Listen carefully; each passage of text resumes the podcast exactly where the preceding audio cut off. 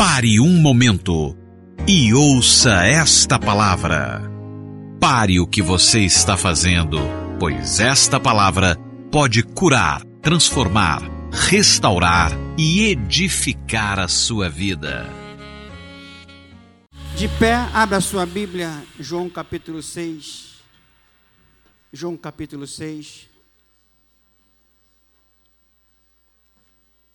No final, os irmãos vão estar ministrando de novo. Que bênção. João capítulo 6. Nós vamos falar hoje sobre desbloqueie a sua provisão. Amém? Desbloqueie a sua provisão. Há uma provisão de Deus para você. Hoje é dia 1 de dezembro. Eu quero profetizar que o que não aconteceu até esse dia vai acontecer até o final do ano.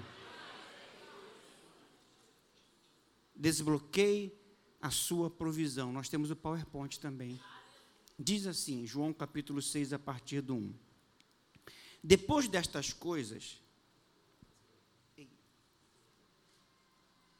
depois destas coisas, atravessou Jesus o mar da Galileia, que é o de Tiberíades.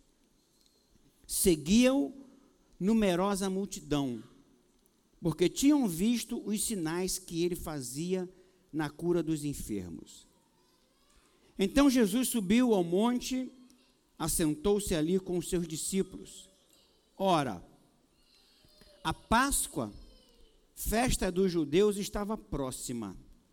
Então Jesus, erguendo os olhos e vendo que grande multidão vinha ter com ele, disse a Filipe: Onde compraremos pães para lhe dar a comer? Mas dizia isto para o experimentar, porque ele bem sabia o que estava para fazer. Respondeu-lhe Filipe: não lhes bastariam duzentos denários de pão para receber cada um o seu pedaço.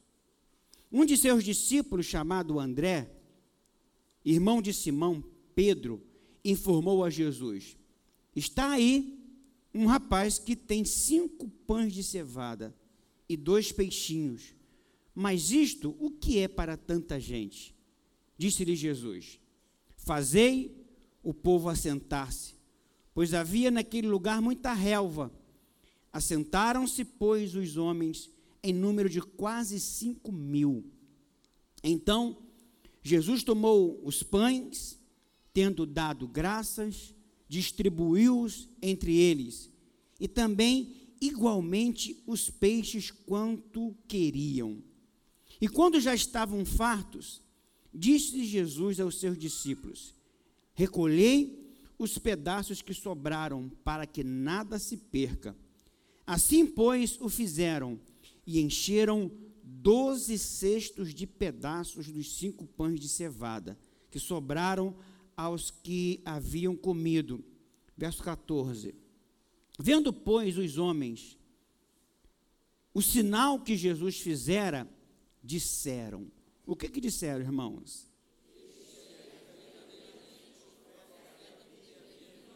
Amém. Pai, em nome de Jesus.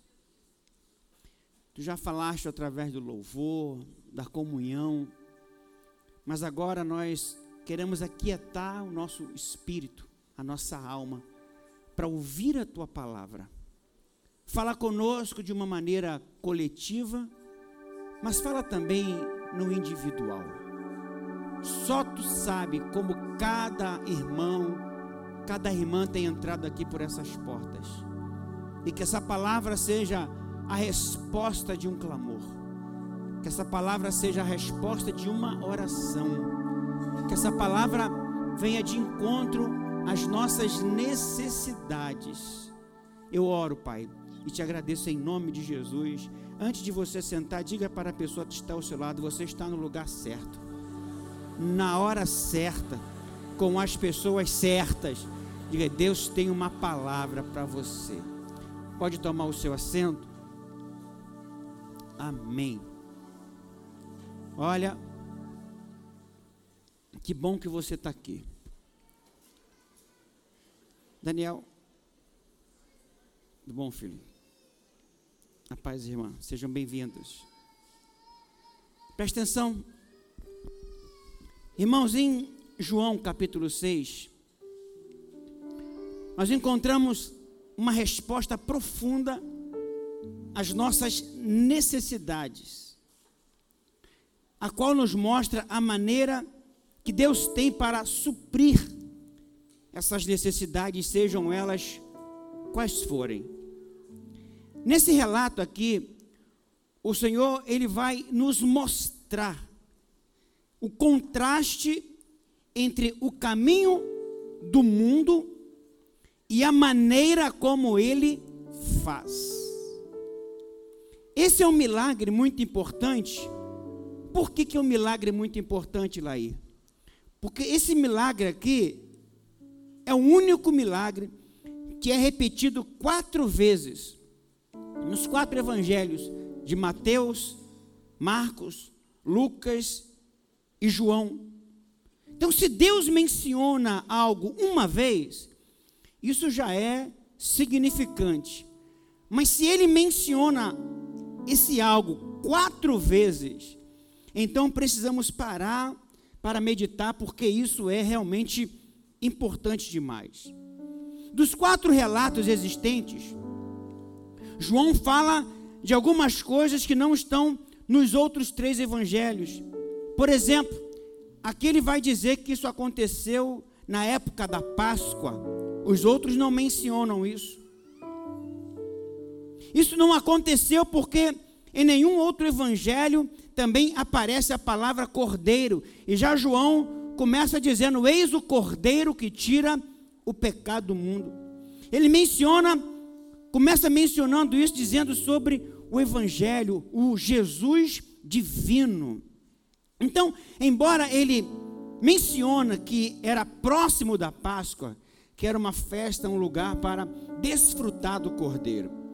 E nessa história aqui, a gente vai conhecer alguns segredos para desfrutar da presença de Jesus, mas também dos milagres de Jesus.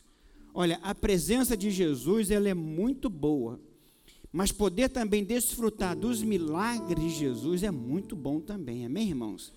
Então, esse evangelho, esse texto aqui, ele vai mostrar isso para a gente. Essa era uma festa dos judeus, para nos lembrar que nós fomos enxertados por graça, pois isso não era para nós, mas o Senhor nos colocou.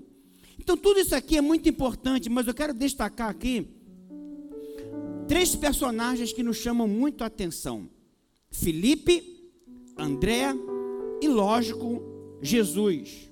Felipe, André e Jesus. E cada um deles vai nos mostrar o caminho para desbloquear provisões divinas sobre a nossa vida. Se você quiser fazer a sua mão, faça que eu quero liberar uma palavra profética. Eu quero profetizar que nesse mês de dezembro, a sua provisão financeira, ela será desbloqueada em nome de Jesus. Pega na mão dessa pessoa linda que está do seu lado e profetiza para ela esse mês de dezembro. Sua provisão financeira vai ser desbloqueada. Você está comigo? Você está aqui ou não? É. Diga para essa pessoa que está ao lado, até porque você tem cara de quem tem dinheiro, irmão. Se está duro, isso não combina contigo. Você tem cara, você tem cara de bacana. Você mora em Queimado, mas tem cara de que mora na Zona Sul. É, pastor Manuel? Agora, presta atenção. Se você deseja bloquear sua provisão, se nós desejamos desbloquear essa provisão, primeira coisa, não olhe para o tamanho da sua necessidade. Não olhe para o tamanho da sua necessidade. Quando lemos aqui o texto bíblico, a primeira coisa que nos chama a atenção são as palavras desse primeiro personagem, Filipe. Olha quais são as suas palavras, João capítulo 6, do 5 ao 7. Vamos ler comigo todos no 3? 3, vai. Então.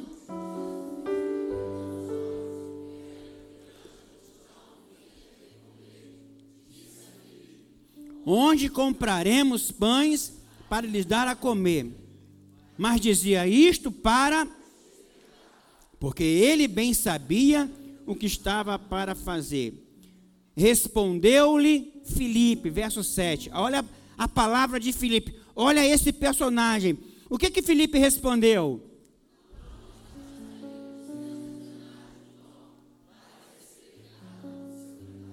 Filipe, ele era, irmãos, daquela região. Ele conhecia cada pedaço, comércio, padaria, cada local provável onde alguém poderia comprar alimento. Filipe também sabia que aquela região não tinha estrutura para receber tanta gente de uma só vez. Era muita gente, na verdade, era uma multidão. A Bíblia diz que só de homens eram quase 5 mil. Se nós fôssemos agregar aí mulheres, crianças, nós teríamos aí aproximadamente 12 mil pessoas. É muita gente? Então, quando você não está acostumado a fazer grandes eventos, um evento desse tamanho pode desestabilizar você. Por quê? Porque tudo se torna muito grande. Então, por que testar Filipe entre todos os outros discípulos? Era porque Filipe era de uma região chamada Betsaida. E a pergunta do Senhor a Filipe nada mais era para testar a fé dele. Presta atenção, hein? A pergunta era para testar a fé. João capítulo 6, verso 6. Vamos ler? Mas dizia isto para o. Era um teste. Era um teste. Por quê? Porque ele bem sabia o que estava para fazer. Irmãos, era só um teste. E às vezes o Senhor nos faz uma pergunta para nos testar. Mas Ele mesmo já sabe o que está para fazer. Às vezes sentimos que Deus nos pergunta sobre fazer algo e nós ficamos avaliando se é possível, se tem dinheiro, se tem condição, se tem qualificação. Eu creio que Ele está nos testando nesse tempo. Nós temos sido testados como igreja, irmãos. Cada um de nós tem sido testado também individualmente. Cada líder tem sido testado também na sua liderança. Mas, mas meu desafio para você hoje é: responda aos testes de Deus com fé. Responda aos testes de Deus com fé. A resposta que o Senhor espera de nós é a resposta da fé. Ele não quer ouvir dos seus lábios o tamanho do problema, pois ele bem sabe o que há de fazer. Meu irmão, recebe essa palavra na sua vida e no seu espírito. Sobre esse problema que você está passando, o Senhor bem sabe o que está para fazer. Sobre esse problema financeiro que você está passando, o Senhor bem sabe o que está para fazer. Sobre esse problema no seu casamento, o Senhor bem sabe o que está para fazer. Sobre essa questão que você está passando com os seus filhos, o Senhor bem sabe o que está para fazer. Sobre esse problema na sua vida sentimental, o Senhor bem sabe o que está por fazer. Sobre esse problema de saúde, o Senhor bem sabe o que está por fazer. Pega na mão dessa pessoa e diga para ela: fique tranquilo. O Senhor bem sabe o que está para fazer para resolver esse problema que você está passando. Alguém diga glória a Deus. Alguém reaja a essa palavra. Alguém recebe, recebe essa palavra. Então, querido, o Senhor já sabe o que está por fazer, mas Ele está nos testando para ver se há fé no nosso coração. Às vezes, Ele fica lhe perguntando se você pode perdoar alguém hoje, ou se você pode abrir a sua casa liderar uma célula, e você está receoso por achar que isso é muito difícil, por estar pensando que você é quem terá de fazer, mas olha, ele só está testando, ele já sabe o que está para fazer. Eu quero profetizar que nesse mês de dezembro Deus vai te surpreender. Ei, eu estou profetizando aí que Deus vai te surpreender. Ele já tem um plano preparado para a sua vida. Ah, você não sabe de nada, diz ele, diz ele, eu é quem sei os pensamentos que tenho ao vosso respeito. São pensamentos de paz, são pensamentos bons, são pensamentos de prosperidade e não de desgraça. Mas olha, observe a resposta de Filipe. O que que Filipe respondeu? Não lhes bastariam duzentos denários de pão para receber cada um seu pedaço. Filipe respondeu no natural. 200 denários eram 200 dias de trabalho, que ainda era muito dinheiro, mas não seria suficiente para que cada um deles recebesse um pouco. Agora a pergunta é, meu irmão, como alguém pode usar a palavra um pouco na presença do grande eu sou? Como? Falamos isso baseado no que a gente vê e não baseado em para quem nós falamos. E o problema de Filipe, irmãos, era a vastidão da necessidade. Por isso ele disse que não seria suficiente e que não daria para nada. Filipe olhou para a necessidade e se esqueceu daquele a quem está respondendo. Quando olhamos para o problema, para a grandeza da necessidade, somos tomados de incredulidade e não conseguimos ver a solução. Ei, tire os teus olhos do problema. A questão é que a gente fala mais do problema do que daquele que pode resolver o nosso problema. Não precisa ser profeta e nem filho de profeta para dizer que tem gente aqui que não queria nem que o culto acabasse. Porque amanhã tem um baita problema esperando ele lá fora. Amanhã, segunda-feira, talvez uma dívida que humanamente não consegue. Talvez uma situação que humanamente não tem jeito. Mas eu quero ser profeta de Deus para declarar: Deus já sabe como vai fazer isso. Deus já sabe como vai intervir na sua vida. Eu quero profetizar que Deus vai se meter na sua vida. Deus vai se. Diga para a pessoa que está do seu lado: Deus vai se meter nesse negócio.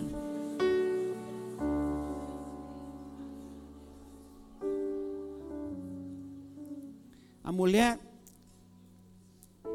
ela está indo para enterrar o seu único filho. Ela é viúva. Uma mulher lá da, da cidade de Naim. Ela está indo para enterrar o seu filho. Ela está saindo da cidade. O cemitério ficava fora da cidade. E quando ela está indo naquele cortejo fúnebre, de repente vem de encontro um outro cortejo com a presença de Jesus. E a Bíblia diz que Jesus interrompe aquele cortejo. Ela não pede, ela não é como as irmãs de Lázaro que vão pedir alguma coisa. Ela não é como Jairo que vai atrás de Jesus para pedir alguma coisa. Mas Jesus, olhando para aquele grande problema, ele para o cortejo, ele se mete na vida daquela família. Ela pensou que ia enterrar o seu filho, ia voltar chorando para casa. E talvez você entrou aqui e achou que ia voltar chorando para casa. Mas eu tenho uma boa notícia para te dar. Deus vai intervir na sua vida. Eu estou falando que Deus vai intervir na sua vida. Até aquilo que você não tem forças para orar, para pedir a Deus, Deus vai se meter na sua vida. Deus vai entrar com providência nesse negócio. Se tem algum crente que recebe essa palavra, reaja. Eu estou profetizando que Deus vai interferir na sua vida, vai entrar nesse percurso e você não vai voltar para casa com aquilo que você estava levando para para ser enterrado. Deus vai dar vida e você vai voltar cantando o cântico da alegria. Você vai voltar com alegria para sua casa. Pega na mão dessa pessoa que está do seu lado e diz: Você hoje não volta chorando. Você vai voltar sorrindo para sua casa. Se tem alguém que crê, reaja a essa palavra. Se manifeste na essa palavra.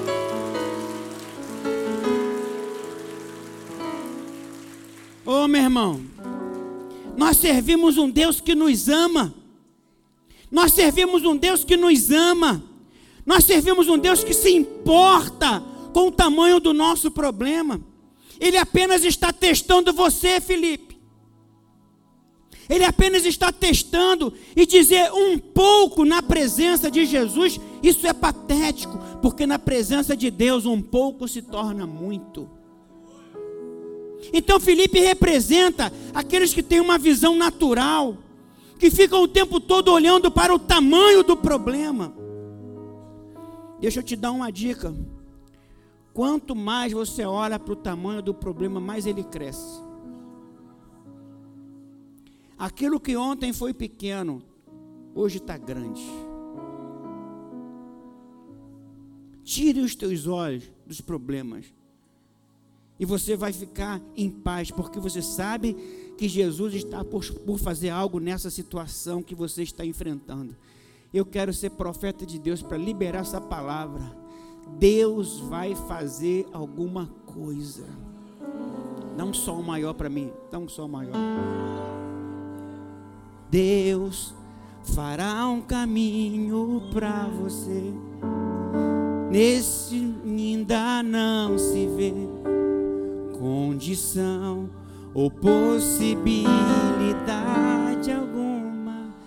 Diga para a pessoa que está ao seu lado: Deus se importa com o menor.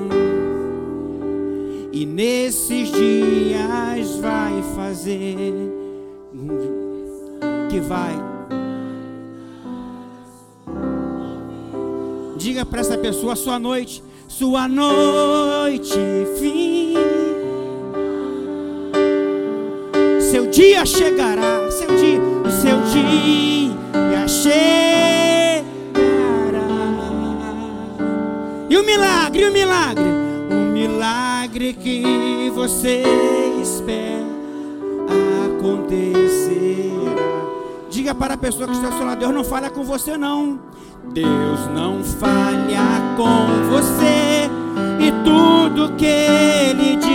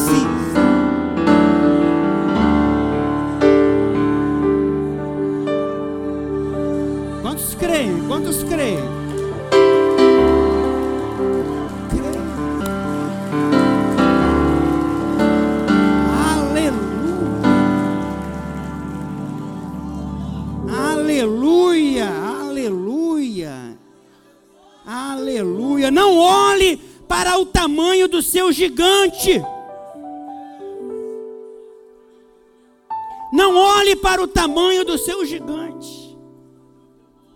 Lá estava Golias, 40 dias afrontando o povo. Tem homem aí não? Tem homem aí não? 40 dias afrontando o exército.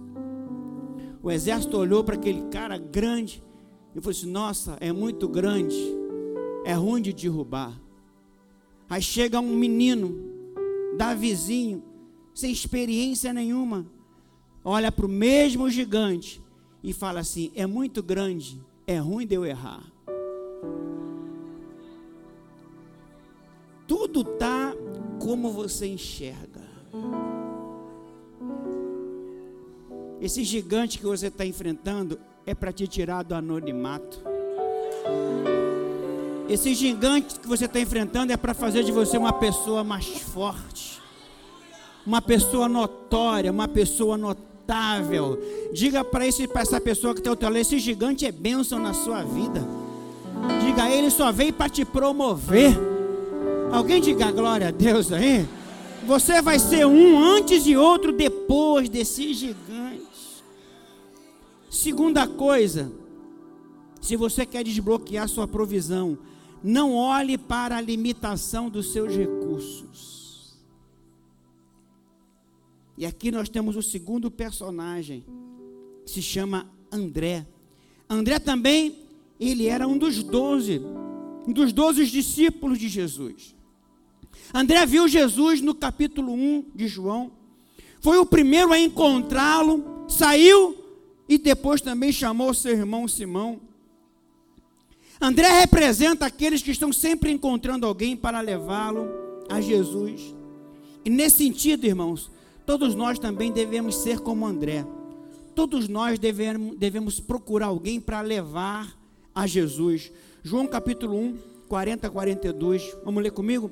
Era André, o irmão de Simão Pedro, um dos dois que tinham ouvido o testemunho de João e seguido ele achou primeiro o seu próprio irmão, Simão, a quem disse: Achamos o Messias, que quer dizer Cristo. Verso 42, e o levou a Jesus. Agora, novamente, é André que encontra um garoto que possuía um sanduíche, um sanduíche que a sua mãe havia feito para ele antes de sair de casa. Ele viu então o potencial desse garotinho. André era um líder. Ele vê potencial no garoto, na geração de jovens. Veja o potencial dessa geração. Os discípulos de Jesus, irmãos, eles eram jovens. Somente Pedro era casado.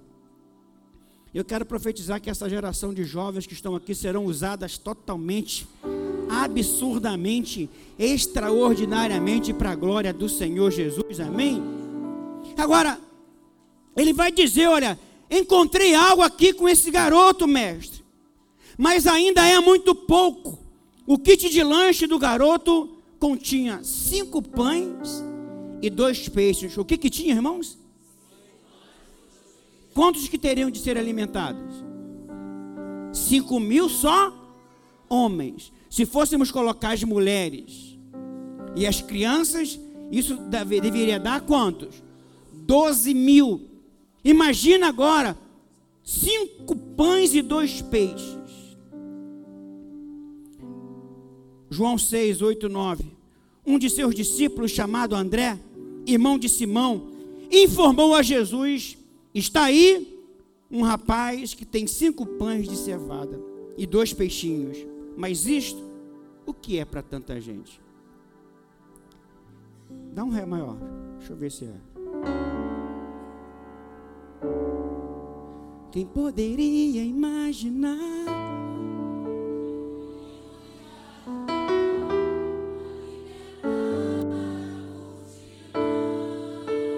Quem poderia imaginar? É assim, né?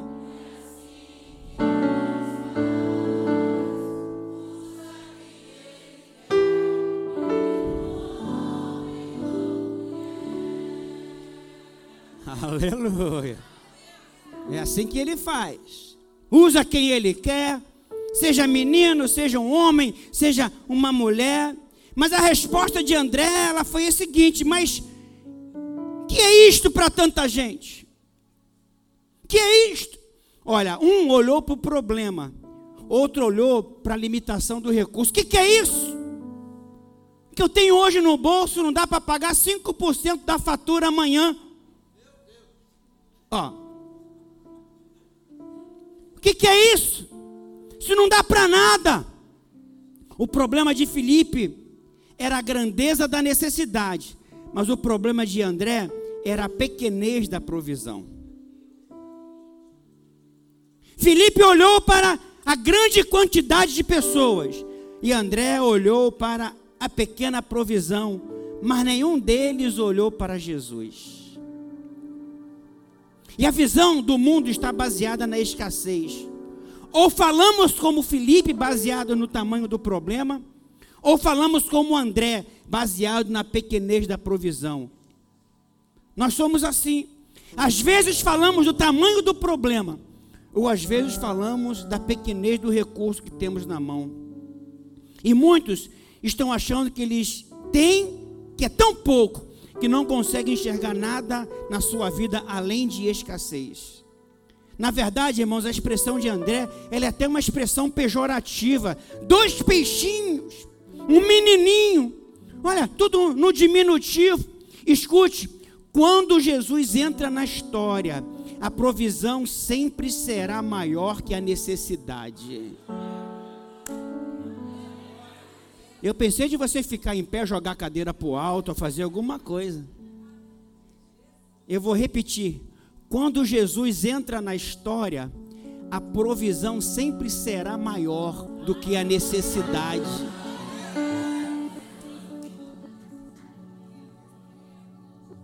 Olha o exemplo de Moisés. Deus fala com Moisés lá na sarça ardente. Moisés, naquele momento, diz: Olha, não tenho nada. O que, é que você tem, Moisés? E Moisés vai dizer: Olha, eu tenho uma vara. Então é com essa vara que você vai libertar o povo. Deixa, deixa eu falar uma coisa para você. O Senhor nunca, nunca vai te pedir o que você não tem, sempre o que você tem. Diga para pelo menos 50 irmãos a ele, se ele está te pedindo alguma coisa é porque você tem. Ele nunca vai pedir o que não tem. Você está comigo? Quem está comigo? Quem está comigo? O exemplo da viúva lá endividada, você conhece a história. O marido dela morreu, deixou-a com uma grande dívida, a ponto de os credores levarem os seus dois filhos, e ela vai procurar o profeta Eliseu. E o profeta Eliseu diz: O que, que você tem em casa? Eu não tenho nada. Aí ela se lembra: ah, a tua serva tem só um pouquinho de azeite. Só um pouquinho. Aí ele fala o seguinte: Olha, vou te dar uma estratégia. Você vai para casa, roda lá a vizinhança toda e pega vasilhas vazias. Pega essas vasilhas, leva para o quarto, chama seus filhos, fechem a porta. Ela faz exatamente como o profeta. E a Bíblia diz que ela tinha só um pouquinho de azeite. Um pouquinho na minha mão não resolve. Mas quando eu coloco nas mãos de Deus. Veja que Deus nunca pede aquilo que a gente não tem. A Bíblia diz que ela começa a encher. Enche uma. Enche outra. Enche outra. Meu Deus, o que, que, é isso? O azeite não acaba? De onde é isso? O que está acontecendo? Traz mais vasilhas, menino, traz mais vasilhas. E tantas tra eram trazidas, tantas eram cheias. Todas eram cheias. E de repente ela fala: Traz mais vasilhas, menino. E eles dizem: Mãe, não tem mais vasilha. Veja, o azeite não acabou, só parou porque não tinha mais vasilha o azeite nunca vai acabar. Se tem vasilha, vai ter azeite para encher. Então diga para a pessoa que está ao se prepare, porque esse mês de dezembro será o mês de desatar prosperidade, milagres financeiros na sua vida. Eu estou falando para alguém aqui, eu estou pregando para alguém aqui. Alguém crê nessa palavra? E sabe qual foi o resultado dessa história? Depois de ter feito a multiplicação do azeite, o profeta ordenou que ela vendesse, pagasse a dívida e ainda vivesse do restante. Tudo que a viúva precisava e queria era o que? Pagar a dívida, para que os filhos não fossem levados. Mas Deus, além de pagar a dívida dela, ainda lhe deu provisão para sobrar. Oh, recebe essa palavra aí no teu espírito agora. Escute isso que eu vou te falar. O Senhor vai lhe dar condições de pagar sua dívida e de viver da parte que vai sobrar. Tem gente que não entendeu. Eu vou, eu vou até descer, vou descer para falar. Eu estou profetizando que Deus vai te dar condição de pagar a dívida e ainda vai sobrar para você viver. Eu estou profetizando. Estou profetizando. Deus vai te dar condição para pagar a dívida e ainda vai sobrar para você viver do resto. Porque o Deus que nós servimos é o Deus do mais do que suficiente. Diga para essa pessoa que está ao seu lado: vai chegar na sua vida o tempo do conta-gota, vai acabar. Vai acabar. Você crê? Vai sobrar. Vai sobrar. Diga para pelo menos 50 irmãos, irmão, vai começar a sobrar, irmão. Vai começar a sobrar.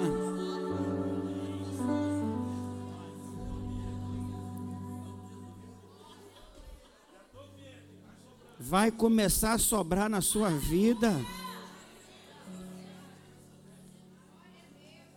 Segundo Reis 4, 7. Então, vá. E o suficiente, é o suficiente. Então foi ela e fez saber ao homem de Deus. Ele disse: Vai, vende o azeite, paga a tua dívida, e tu e teus filhos vivei do resto. Vou te falar uma coisa para você. Guarda no seu coração. Existem dois milagres na nossa vida. O milagre da multiplicação dos peixes, o barco encheu tanto que precisou chamar outros barcos para dividir. Amém ou não? Essa é uma bênção. É a bênção que você recebe e compartilha com outros. Essa bênção aqui, ele falou o seguinte: paga a dívida e vive você, mas não entra cunhado, não entra sogra, não entra amigo, não entra ninguém. Você e seus filhos. Alguém dá glória a Deus, um ai ai ai, alguma coisa aí? Mas e as pessoas que me deram as vasilhas? Deixa que eu cuido delas. Você faz só isso aí. O problema é que a gente acha que toda a bênção que vem para a gente tem que ficar compartilhando com todo mundo.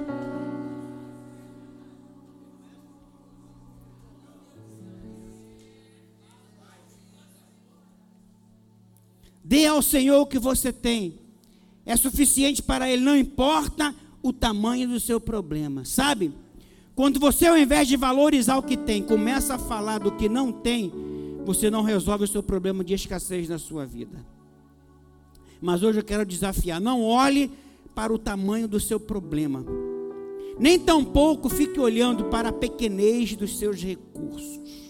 O que, é que eu faço então, pastor? Terceiro, eu concluo. Se você deseja desbloquear sua provisão, olhe para a suficiência de Deus. Os discípulos estavam vivendo uma luta tremenda preocupados com aquela situação, como iriam alimentar aquela multidão. Felipe ficava contando a quantidade de bocas que haviam ali. André ficava pensando na possibilidade de cortar aqueles pães bem pequenininhos, como se fosse ceia, para distribuir. Mas Jesus estava tranquilo, porque ele bem sabia o que estava por fazer. Coisa poderosa. E de repente, ele aciona o reino dos céus e desbloqueia a provisão divina para alimentar toda aquela multidão. E como é que Jesus então desbloqueou a provisão? João 6, 10 e 11, leia comigo. Disse Jesus: Fazei o povo assentar-se, pois havia naquele lugar muita relva Assentaram-se, pois, os homens em número de quase, olha, só homens, hein? Então, Jesus tomou os pães, quantos pães eram, irmãos? Cinco. E tendo dado graças, distribuiu-os entre eles, e também igualmente os peixes. Agora, como é que ele, ele fez isso? Quantos queriam? Aqui a gente vai ver três atitudes de Jesus que vão desbloquear a provisão divina. Primeiro, descansar. Eu falei o quê? Descansar, lá maior. Estou te botando na prova, não estou?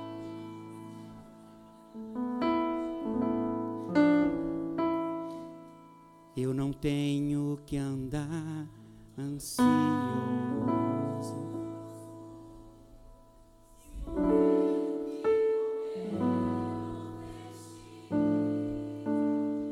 Se o Senhor, se o Senhor veste os livros, e o que?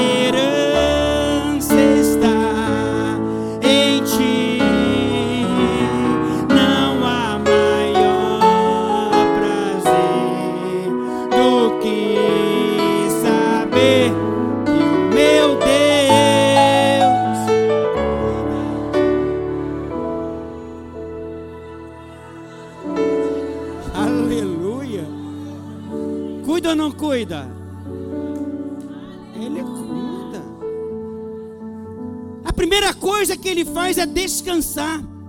O que, que Jesus fez? Jesus mandou que eles se assentassem. A primeira coisa que precisava ser feita antes de um milagre acontecer: assentar-se, descansar, entregando o problema a Ele. Bate no ombro de pelo menos 50 irmãos, diga irmão, descansa. Aquietai-vos e sabei. Há um Deus que trabalha não vai deixar faltar nada, vai suprir todas as suas necessidades. Descansa.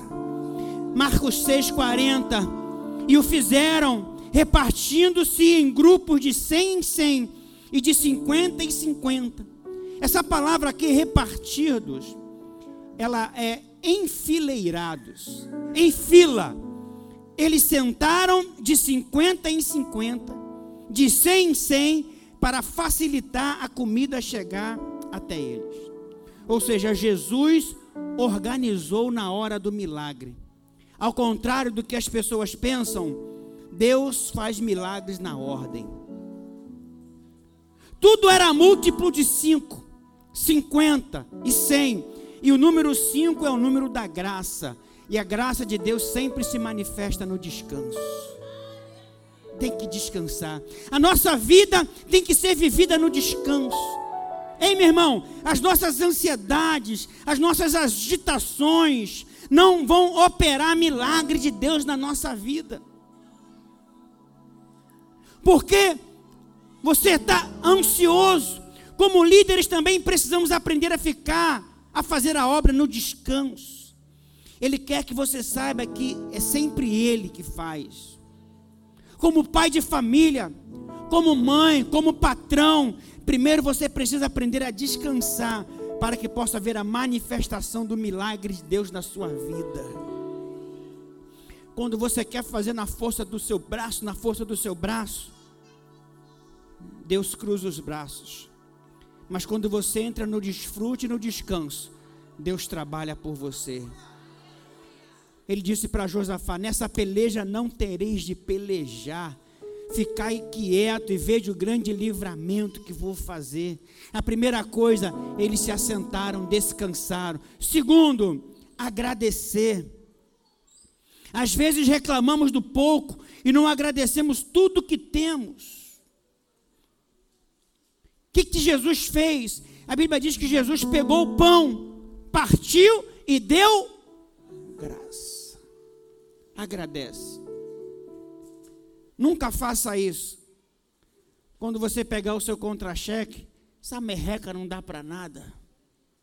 Aí, já recebi de manhã, no almoço não tenho mais nada. Não. Se você pegar o pouco que você tem, erguer aos céus e falar, Pai, graças te dou. Graças te dou.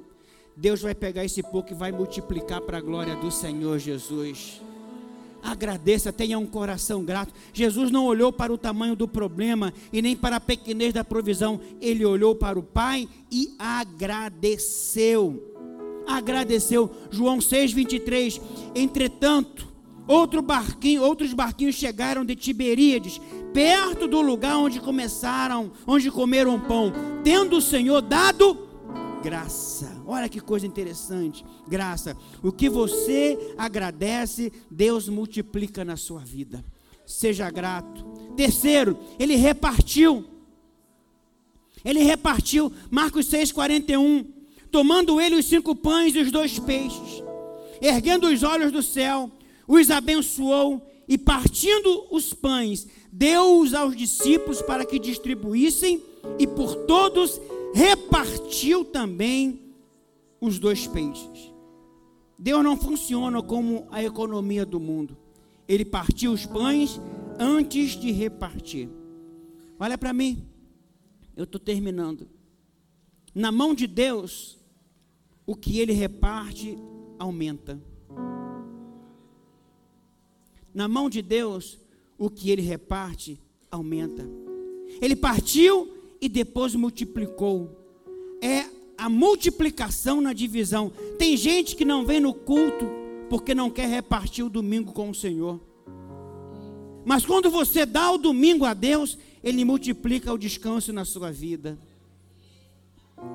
Tem gente que não devolve o dízimo porque ele acha que se repartir vai faltar. Mas ele não sabe que quando ele reparte e entrega a parte do Senhor, ele vai multiplicar os recursos na sua vida. Tem gente que retém mais do que é justo, porque tem medo de repartir e não dá. Mas a verdade é que tudo o que você colocou nas mãos do Senhor só vai aumentar na sua vida. Alguém diga glória a Deus? Ontem eu fiquei assim muito impressionado. Olha para mim. Eu fui buscar o Eduzinho na casa da minha cunhada e chegou lá tinha um, um primo dele, não é crente, policial, estava manguaçado, estava mamado. Mas a gente veio conversando no carro, e o que, que ele faz? Ele não é crente, ele não é crente, é um policial. A mãe é crente, mas todo mês ele recebe o salário, pega o dízimo e manda a mãe levar para a igreja. E tem crente que não faz isso porque ele acha que vai faltar. Ô meu querido irmão, Deus nunca vai perder para você. Deus nunca vai perder para você. Tudo que você dá a Deus não é subtração. Como muitos pensam sobre o tempo liderando, sobre a oferta, sobre o dízimo, mas o que aparentemente subtrai para com Deus é multiplicação. João 6,11 Deus aos discípulos. Significa que continuou entregando, não esgotava.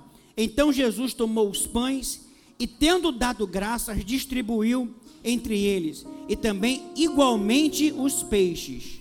Como, irmãos? Quanto? O que, que é isso, Renato?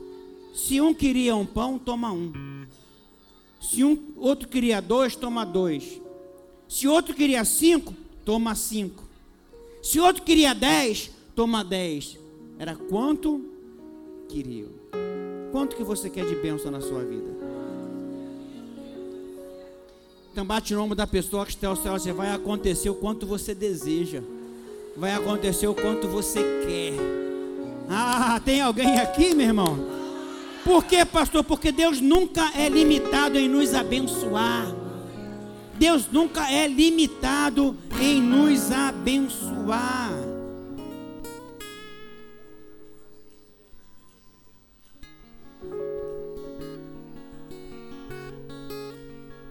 O Senhor nunca nos deixará em falta. O Senhor nunca nos deixará em falta. Não fique olhando para o seu problema. Não fique olhando para a sua pouca provisão. Olhe hoje para o tamanho do Senhor e da sua bondade. Eu quero encerrar com o verso 6 que diz: Mas dizia isto para o experimentar, porque ele bem sabia o que estava para fazer. Ô oh, querido irmão, o Senhor já sabe o que vai fazer, mas às vezes ele pede coisas a você apenas para experimentar, apenas para testar o seu coração. Você acha que se for um dizimista ou fizer uma oferta, vai faltar, mas Deus está apenas experimentando você, porque Ele mesmo já sabe o que vai fazer na sua vida. Eu declaro que você vai passar nesse teste de Deus. Você não vai ficar olhando para o tamanho da sua necessidade. Você não vai ficar olhando nem para a escassez dos seus recursos você vai olhar para o Senhor. Elevo os meus olhos para o monte. De onde me virá o socorro?